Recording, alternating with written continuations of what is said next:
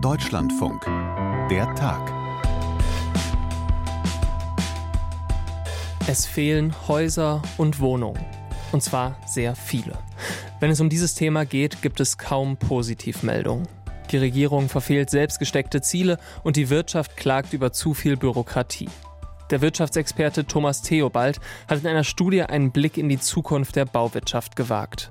Und er warnt, dass wir richtig große Rückgänge bekommen, das ist, denke ich, äh, inzwischen unter Ökonomen einhellige Meinung. Auf eine schnelle Erholung sollte man also eher nicht setzen.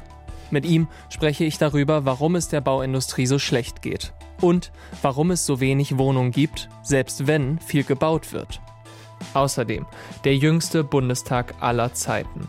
So stand es nach der letzten Wahl groß in den Zeitungen. Und tatsächlich, noch nie war der Altersdurchschnitt niedriger als in dieser Wahlperiode. Die Frage ist nur, können diese jüngeren Abgeordneten überhaupt etwas bewirken? Elisa Diekmann ist einen völlig anderen Weg gegangen. Sie ist 37 und Bürgermeisterin der Stadt Coesfeld. Ich habe manchmal das Gefühl, dass ähm, gerade die Parteien sich gerne mit jungen Menschen schmücken, weil das eben auch gefordert und gewünscht ist. Wenn es dann aber tatsächlich darum geht, denen dann Raum zu geben, sind viele äh, vorsichtig. Ich spreche mit Elisa Diekmann über ihre Erfahrungen als junge Bürgermeisterin und die Frage, ob man dort mehr erreichen kann als im großen Bundestag. Mein Name ist Nils Schniederjan, ich bin Gasthost. Herzlich willkommen zu dieser Ausgabe von Der Tag. Bauen, bauen, bauen. Das wird oft als die Lösung für die Wohnungsnot angepriesen. In den letzten zehn Jahren gab es in Deutschland einen regelrechten Bauboom. Jedes Jahr wurden mehr Wohnungen und Häuser fertiggestellt. Entspannt hat sich die Lage auf dem Wohnungsmarkt trotzdem nicht. Und jetzt wird es immer teurer zu bauen. Die Zahl der genehmigten Immobilienprojekte bricht ein, Pleiten von Immobilienkonzernen sind die Folge. Die Frage, was das für Auswirkungen hat, kann ich jetzt vertiefen mit Thomas Theobald. Er ist Referatsleiter im Institut für Makroökonomie und Konjunkturforschung der gewerkschaftsnahen Hans-Böckler-Stiftung und Experte für die Bauwirtschaft. Hallo, Herr Theobald. Hallo, Herr Schniederjan. Herr Theobald, selbst in der Phase des Baubooms bis vor etwa einem Jahr war die Lage auf dem Wohnungsmarkt ziemlich angespannt. Warum hat sich die Wohnungsnot trotz des Baubooms verschärft? Ja, also wir haben eigentlich von der Seite des Bedarfs, von der Seite der Nachfrage mehrere Faktoren, die da eine Rolle spielen. Vor allem ist diese Nachfrage ja in dem städtischen Bereich äh, extrem da, der Bedarf extrem da. Da spielen mehrere Faktoren eine Rolle. Da spielt eine Rolle, wie gebaut wurde nämlich viele Quartiere, die da entstanden sind, sind vorrangig für einkommensstarke Haushalte nur finanzierbar gewesen. Das heißt, es hat den Bedarf für Haushalte am anderen Ende der Einkommensverteilung sozusagen nicht behoben. Und zum anderen haben wir natürlich auch gewisse äh, Migrationsmuster. Das heißt, für Neuankömmlinge ist ja auch wichtig, dass sie den entsprechenden Wohnraum vorfinden können. Also von der Bedarfsseite geht man mittelfristig davon aus, dass eigentlich 350.000 Wohnungen pro Jahr zu erstellen sind. Das heißt also, die Nachfrage ist offensichtlich da nach Wohnraum. Wie kann es aber jetzt sein, dass der Markt darauf nicht reagiert, sondern tatsächlich ja weniger gebaut wird? Ja, der Markt unterliegt natürlich sowohl angebotsseitigen als auch nachfrageseitigen Faktoren. Und was jetzt äh, da heraufzieht, an Ökonomen nennen das auch den perfekten Sturm für die Bauwirtschaft, äh, ist natürlich angebotsseitig begründet. Das heißt, wir hatten nach Corona zum einen diese Materialengpässe und aber auch weitere Faktoren, die die Baukosten enorm nach oben getrieben haben. Und zum anderen haben wir natürlich durch die Energiepreisschocks, durch den Ukraine-Krieg einfach ein ganz anderes Zinsumfeld, was inzwischen äh, vorherrscht. Und das führt natürlich dazu, dass der Markt im Moment einfach einen Einbruch kaum vermeiden äh, wird können. Wir haben angebotsseitig diese Gegenwinde, die äh, lassen vermuten, wenn man jetzt zum Beispiel auf die Baugenehmigungen schaut, je nach Monat minus 30 Prozent, dass wir deutliche, deutliche Rückgänge jetzt im nächsten Jahr an der äh, Anzahl der Fertigstellungen sehen werden. Und ist das Schrumpfen der Bauwirtschaft dann ein Phänomen, das man aktuell eigentlich in allen Ländern sieht oder zumindest in allen EU-Ländern? Denn von den höheren Zinsen sind ja eigentlich alle gleichermaßen betroffen. Ja, das ist richtig. Also in der Währungsunion sieht man ganz gut, dass es in den meisten Ländern hat die Zinswende auch zu einer Wende der Immobilienpreise und in vielen EU-Ländern auch zu natürlich zu Rückgängen oder ersten Rückgängen in der Bauproduktion geführt. Ein großer Unterschied ist aber, die Bauwirtschaft ist im Gegensatz zum gesamtwirtschaftlichen Konjunkturzyklus in der Regel durch längere Wellen gekennzeichnet. Das heißt, man sieht konjunkturelle Abschwünge, vielleicht sogar Rezessionen während einen, eines Aufschwungs oder eines Abschwungs der Baukonjunktur. Und Sie haben es ja auch korrekt anmoderiert. Wir hatten halt zehn Jahre lang im Prinzip den, Bau, äh, den Bauaufschwung. Und das heißt, uns hat sozusagen jetzt die Zinswende sozusagen da getroffen. Und das heißt, es gibt entsprechend Spielraum, äh, wie der Zyklus dreht. Und ähm, die Rückgänge werden entsprechend auch äh, groß ausfallen. Also wenn man jetzt zum Beispiel allein auf die Immobilienpreise schaut, dann ist Deutschland im, im Euroraum schon ähm, das Land, vielleicht neben den Niederlanden, was die größten Rückgänge zu verzeichnen hat. Und wenn es in der Baubranche so lange Zyklen gibt, dann kann man die ja sicherlich auch relativ gut prognostizieren. Dazu haben Sie ja auch eine Studie veröffentlicht. Was erwarten Sie von der Zukunft der Baubranche? Ja, äh, wir haben eine Studie veröffentlicht. Nun muss man sagen, wir haben uns vor allem angeschaut, was wissen wir denn aus der Vergangenheit über die Reaktion der Bauaktivität bei Zinssteigerungen. Die Mehrzahl der Studien sagt, diese Rückgänge liegen etwa bei minus drei Prozent, wenn äh, man einen Anstieg hat von einem Prozentpunkt. Nun wissen Sie, wir kamen aus dem Niedrigzinsumfeld, sind jetzt mit den Leitzinsen bei vier Prozent. Dann können Sie sich schon vorstellen, was das Ausmaß sein kann. Dass wir richtig große Rückgänge bekommen, das ist, denke ich, äh, inzwischen unter Ökonomen einhellige Meinung. Und die Bauwirtschaft ist ja jetzt nicht nur wichtig, weil sie Wohnungen, Häuser und Büros baut, sondern auch, weil sie viele Menschen beschäftigt und äh, viele indirekte Jobs hängen daran, vom Fliesenleger bis zum Laminathersteller, ja. äh, dem Kranverleiher bis zum Küchenhersteller. Gefährdet das Schrumpfen der Baubranche jetzt auch die Lage der Gesamtwirtschaft? Naja, da muss man fairerweise sagen, die Bauwirtschaft hat äh, von der Wertschöpfungsseite kommt, also von der Entstehungsseite des äh, Bruttoinlandsprodukts kommen, etwa 6% äh, Anteil. In der Größenordnung zwischen 5 und 6 Prozent liegt die Anzahl der unmittelbar Beschäftigten. Zusätzlich, wenn man aber eben auf die Wohnungsbauinvestitionen schaut oder auch auf die Bauinvestitionen, dann sieht man schon einen deutlich größeren Anteil, also von der Verwendungsseite des Bruttoinlandsprodukts, da sind wir dann bei über 10 Prozent. Und das spiegelt genau das wider, was Sie gerade erwähnt haben, dass natürlich am Baugewerbe auch andere Gewerbe dranhängen. Nun gibt es dieses Konjunktur, Baukonjunkturphänomen, das ist in der Marktwirtschaft angelegt. Deswegen kann man jetzt nicht sagen, jede Insolvenz ist sozusagen vermeidbar. Das gab es früher auch schon, aber man würde schon sagen, gerade unter dem Gesichtspunkt, dass es eben nicht nur darum geht, hier der, der Bauwirtschaft zu helfen aus, aus gesamtwirtschaftlicher Perspektive, damit man eben keine Insolvenzwellen äh, ans Rollen bringt, sondern eben unter dem Dreiklang. Ja, konjunkturelle Stabilisierung. Äh, ja, wir haben diesen hohen Bedarf. Ja, das heißt, äh, Politik ist ja eben auch gefordert, da zu reagieren, wo die Menschen äh, Bedarf haben. Und äh, drittens, ja, wir haben gewisse Klimaziele, unter denen es natürlich auch mehr wie vernünftig ist, Kapazitäten am Bau zu erhalten, weil wir die ja einfach nicht nur kurzfristig, sondern mittelfristig brauchen. Und bei der Nachfrage haben wir aber jetzt schon gelernt, dass mehr Wohnungsbau nicht unbedingt heißt, dass auch alle davon dann profitieren. Mhm. Wie ist es denn jetzt andersherum, wenn es der Baubranche nicht so gut geht? Spüren wir das dann hingegen alle? Naja, also unmittelbar betroffen sind natürlich wirklich die Beschäftigten, äh, die bei, bei den Bauunternehmen. Es ist natürlich so, dass unmittelbar auch die Menschen natürlich betroffen sind, die jetzt vorher einen Bauwunsch hatten. Aber das ist ja genau der Grund, weswegen schon viele ihre Bauvorhaben äh, zurückstellen, weswegen wir sehen, dass die Baugenehmigungen so stark eingebrochen sind. Dann kann man sagen, wenn die Baugenehmigungen in einem Jahr so stark einbrechen, dann ist die notwendige Bedingung ja gar nicht erfüllt, dass auch Aufträge reingehen und diese produktionswirksam werden.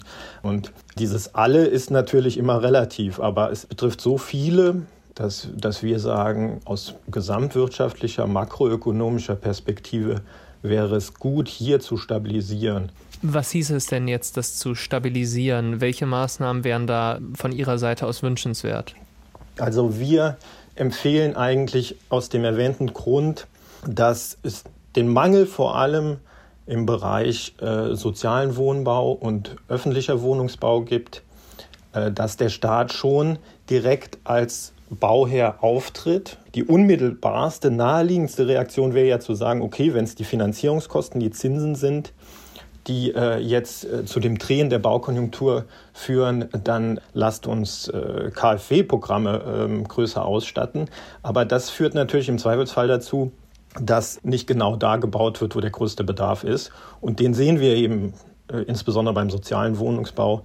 Ja, so ein bisschen wie äh, nach dem Wiener Modell.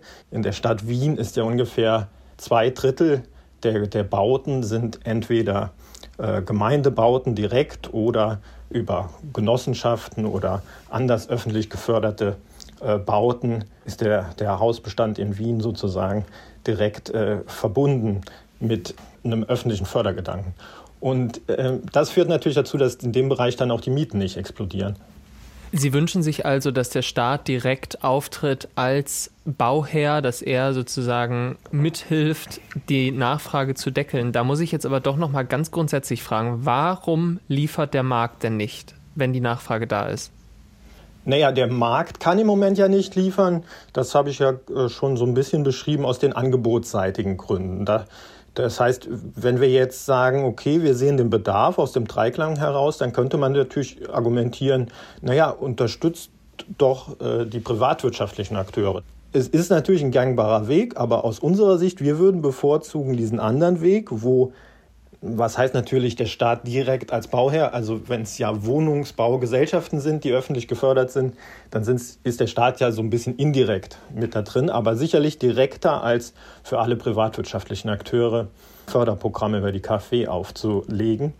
Es ist natürlich so, wenn man privatwirtschaftlich das äh, für alle runterregelt, dann steht wieder die Frage, bei dem hohen städtischen Bedarf vor der Tür, was wird da gebaut, für wen wird da gebaut.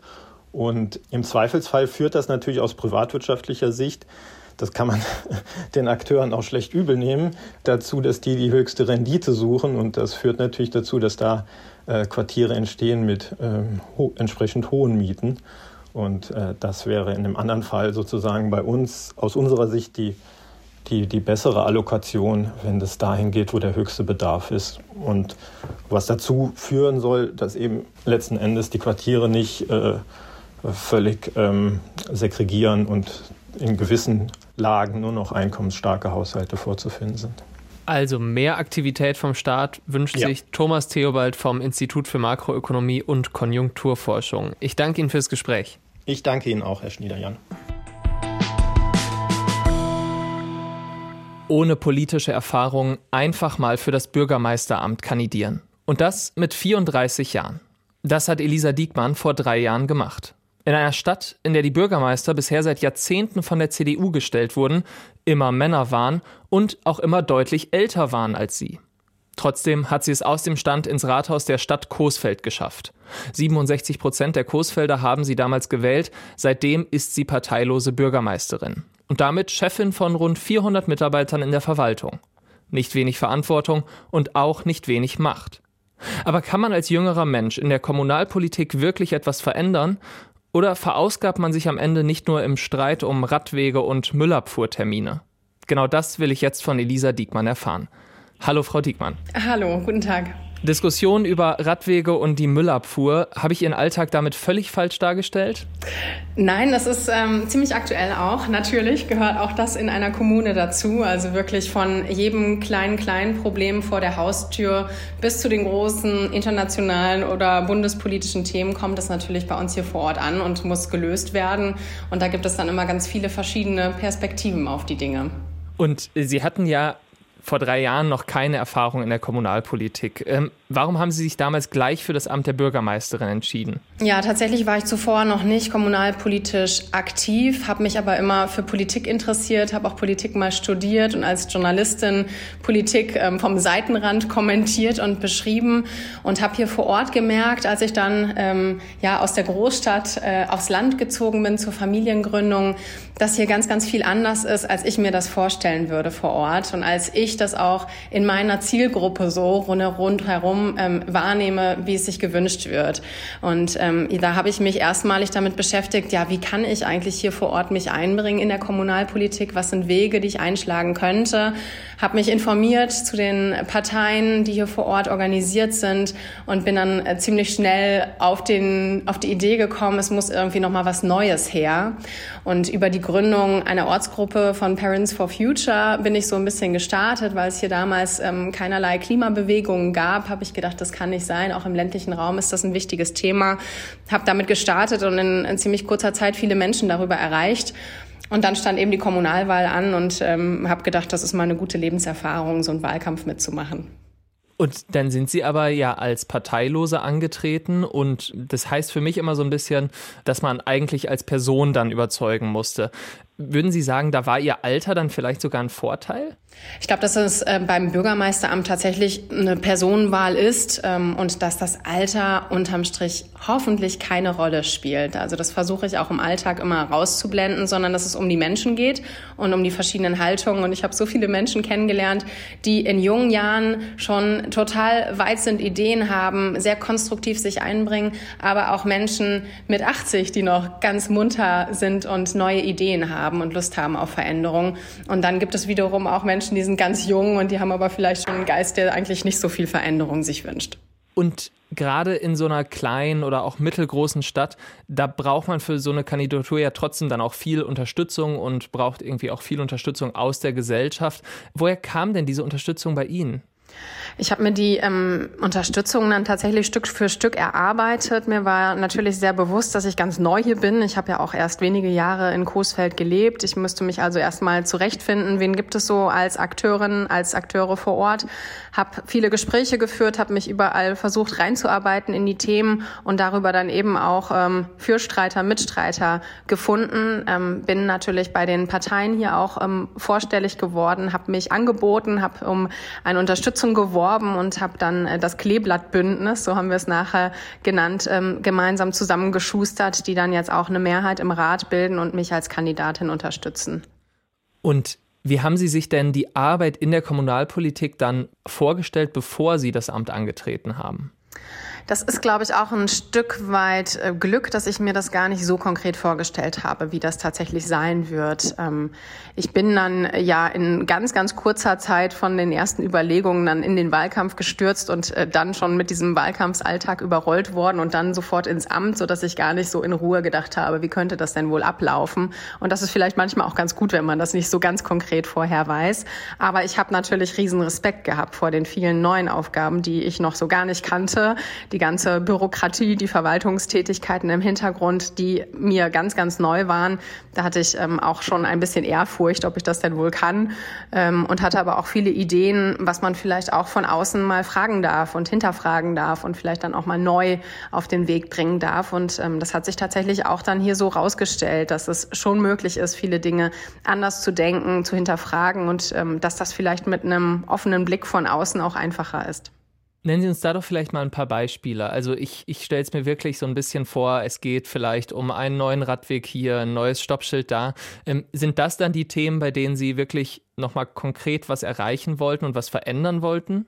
Ich wollte vor allen Dingen das zusammen, die Zusammenarbeit der Bevölkerung mit der Politik und der Stadtverwaltung verändern. Also natürlich hatte ich auch und habe ich auch ein Wahlprogramm und Ideen, was wir hier vor Ort umsetzen möchten. Aber das Ganze war natürlich in Zeiten von Corona auch schon geprägt und ich habe gesagt, ja, unterm Strich kommt es bei vielen gar nicht mehr so an auf das Was, was in den Wahlprogrammen steht, weil wenn wir die Wahlprogramme der verschiedenen Parteien hier zur Kommunalwahl verglichen haben, war das alles relativ ähnlich.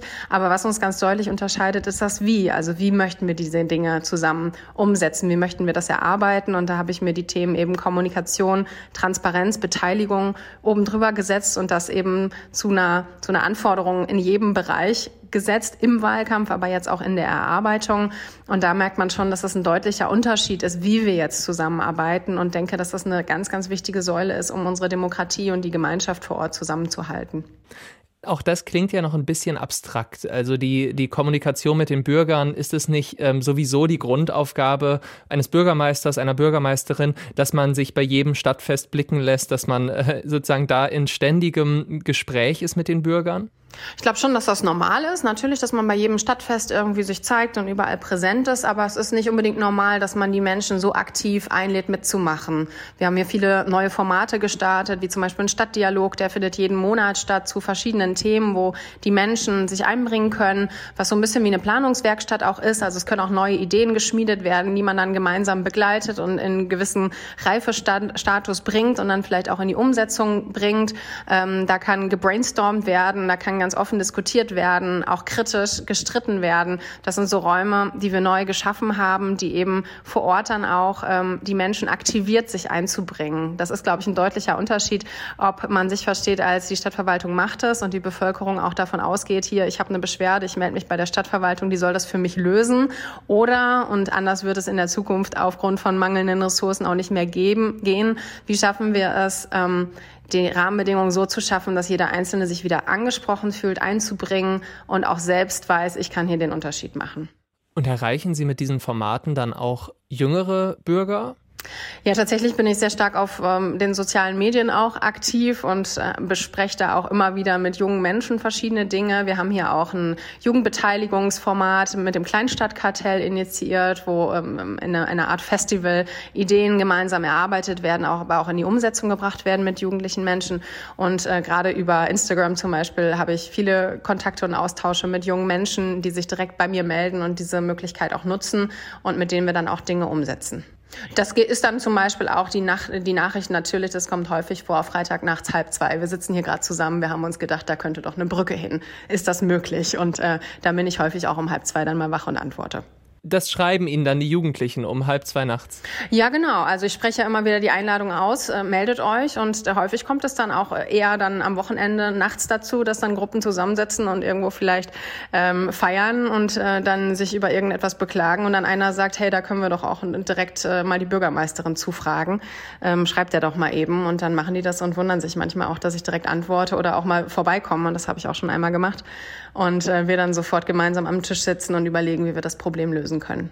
Erleben Sie denn zwischen jungen und älteren Bürgern in Ihrer Stadt irgendwelche Interessenskonflikte oder ist es gar nicht die große Trennlinie, die ich jetzt auch hier aufgemacht habe? Ich erlebe, dass das in der Kommunikation immer gerne genutzt wird, dass auch gerne die jungen Menschen auch hier vor Ort sagen, ja, aber die Älteren machen nicht und die Älteren wiederum sagen, ja, aber die Jungen stellen sich so und so hier an und sind nicht respektvoll genug und was auch immer. Und wenn man die beiden Gruppen dann zusammenbringt, dann ist es ziemlich schnell klar, dass das gar nicht so ist. Ähm, das heißt, äh, diese, diese Vorbehalte der anderen Generationen gegenüber sind natürlich total fatal und eigentlich gefährlich für unsere Gemeinschaft. Wir sollten immer mehr diese Möglichkeiten schaffen, eben aufeinander zuzugehen. Und das mache ich hier vor Ort. Wenn Menschen sich so bei mir melden, dann sage ich sofort, komm, dann setzen wir uns mal zusammen mit anderen jungen Menschen und sprechen mal gemeinsam darüber, alt und jung. Und da merkt man ganz schnell, dass wir im Miteinander eigentlich sehr stark sind. Also dass gerade die Älteren mit ganz, ganz viel Erfahrung ihre äh, Ideen mit einbringen können, aber auch ihre Erlebnisse ganz wichtig sind in so einem Prozess und die jungen Menschen mit Ideen für Erneuerung dazukommen und dass dann unterm Strich eben ein gutes Ergebnis rauskommt. Wir wünschen uns auf ganz, ganz vielen Ebenen immer diverse Teams, möglichst bunt gemixt, ähm, aber das bedeutet eben auch bunt gemixt im Alter und das heißt nicht nur jung und nicht nur alt, sondern alle miteinander. Und als junger Mensch ist man vielleicht dann trotzdem ja nicht ganz so aktiv in der Kommunalpolitik. Vielleicht auch, weil man so, hat ich das zumindest immer empfunden, das Gefühl hat, die meisten der Probleme lassen sich eigentlich kommunal überhaupt nicht lösen. Haben Sie den Eindruck nicht auch manchmal als Bürgermeisterin, dass es einfach Probleme gibt, da kann man nicht weiterkommen auf kommunaler Ebene? Ja, das ist das Gleiche irgendwie übertragen ähm, in, in das Große, dass wir das Was an vielen Stellen nicht mehr beeinflussen können, leider, weil wir einfach mit den Rahmenbedingungen, mit den Krisen, die auf uns einprasseln, beschäftigt sind und da versuchen, irgendwie Brände zu löschen. Ähm, das ist schon schwierig. Also da haben wir sehr, sehr wenig Gestaltungsmöglichkeiten unterm Strich. Aber diese Gestaltungsmöglichkeiten rauszuarbeiten, wo an welcher Stelle können wir denn etwas tun und das auch mit den Menschen zu erarbeiten. Also wenn ähm, viele zu uns kommen, sich beschweren ähm, über Bundespolitik zum Beispiel, wir dann gemeinsam im Gespräch überlegen, ja, okay, und was können wir hier vor Ort tun, um ähm, für Sie hier vor Ort schon mal einen Unterschied zu machen? Was, an welcher Stelle können wir denn agieren?